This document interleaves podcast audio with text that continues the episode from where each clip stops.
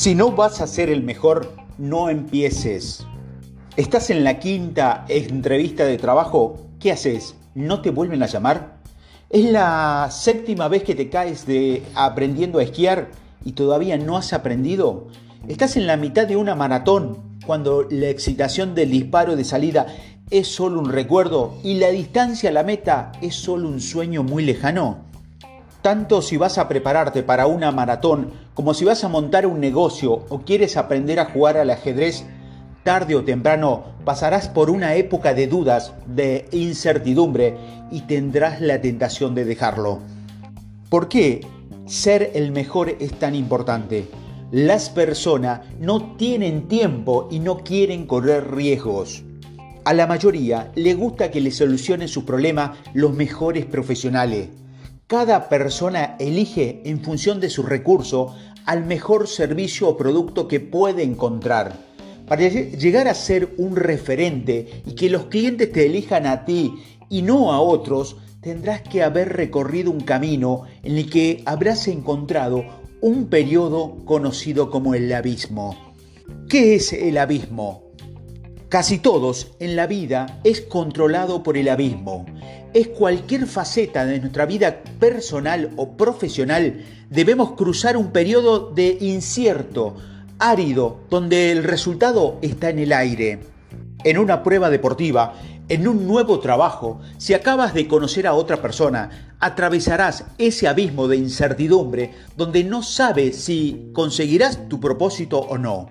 Al principio todo va bien, los resultados que acompañan el esfuerzo merecen la pena, pero va a llegar un momento en el que los esfuerzos son grandes y los resultados desaparecerán.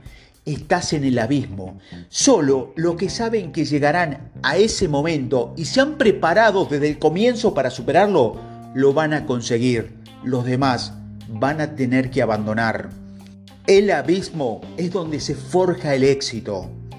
En contrapartida, hay que saber diferenciar cuando te encuentras en el fondo del saco, ese momento de muchos esfuerzos que haga y no consigues resultado, y lo que es peor, no llegas a conseguirlo nunca. Cuando estás en el fondo del saco, lo mejor es abandonar y dejar de gastar recursos inútilmente. Ningún corredor de maratón abandona una prueba porque está un poco deshidratado cansado o decepcionado. La estrategia de abandono es algo que debe ser pensado con la cabeza fría, descansando y cuando todavía no se ha empezado a sufrir. Cualquier persona que comienza un proyecto es un principiante. No sabe mucho del tema, no tiene experiencia, pero tiene ilusión. A medida que avanzas y vas adquiriendo conocimiento, la práctica, el entrenamiento o la destreza o la actividad o proyecto empresarial va mejorando de manera notable. Pero va a llegar un momento en que esa mejoría se estanca, se detiene o incluso empieza a empeorar. Es el momento en que la mayoría de la gente abandona el proyecto, el entrenamiento o la idea inicial. Cuando las cosas se complican y los resultados tardan en llegar, la mayoría de las personas se desesperan y abandonan. Abandonar en medio del abismo supone un gasto de recursos, tiempo, dinero demasiado grande, porque todo se ha invertido hasta llegar a ese punto en que se pierde todo.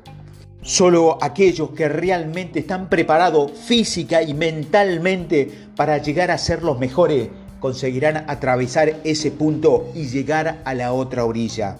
La inmensa mayoría abandona el proyecto, ya sea empresarial o personal o profesional, en el peor punto donde puedes hacerlo sin embargo, que, consiguen cruzar, obtienen los resultados extraordinarios.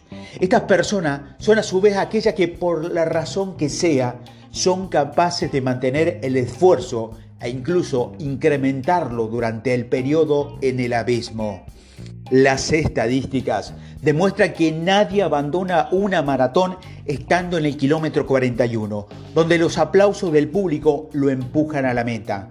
La mayoría abandona cuando se produce el kilómetro 32, donde los músculos comienzan a doler, donde comienza a notar los síntomas de la deshidratación y donde todavía la meta está tan lejos que surge en duda de si serás capaz de llegar. Todos los corredores de maratones saben que sufrirán, pero algunos abandonarán y otros no. Unos son capaces de superar el abismo porque son más fuertes física y mentalmente y otros simplemente abandonan. Por eso, si no vas a ser el mejor, no merece la pena que empieces y abandones cuando las cosas comienzan a complicarse. Es una mala opción abandonar. Abandonar en el abismo es una mala opción porque has gastado mucho para llegar hasta allí. Pero abandonar antes de estar en el abismo es una buena opción. Antes de consumir recursos en una empresa o en un proyecto, el que no espera ser el mejor, es mejor dejarlo y centrarte en aquello en lo que sí puede llegar a ser bueno de verdad. Muchas veces has oído la expresión de abandonar es de cobardes. En mi opinión, abandonar en el momento correcto es inteligente. Abandonar el abismo es una pena, pero sobre todo, los cobardes no abandonan, porque los cobardes no empiezan. Ante todo, recuerda, si empiezas hazlo para ser el mejor. De nada sirve quedarse a medias. Debes luchar para ser el número uno, para atravesar el abismo y llegar al otro lado.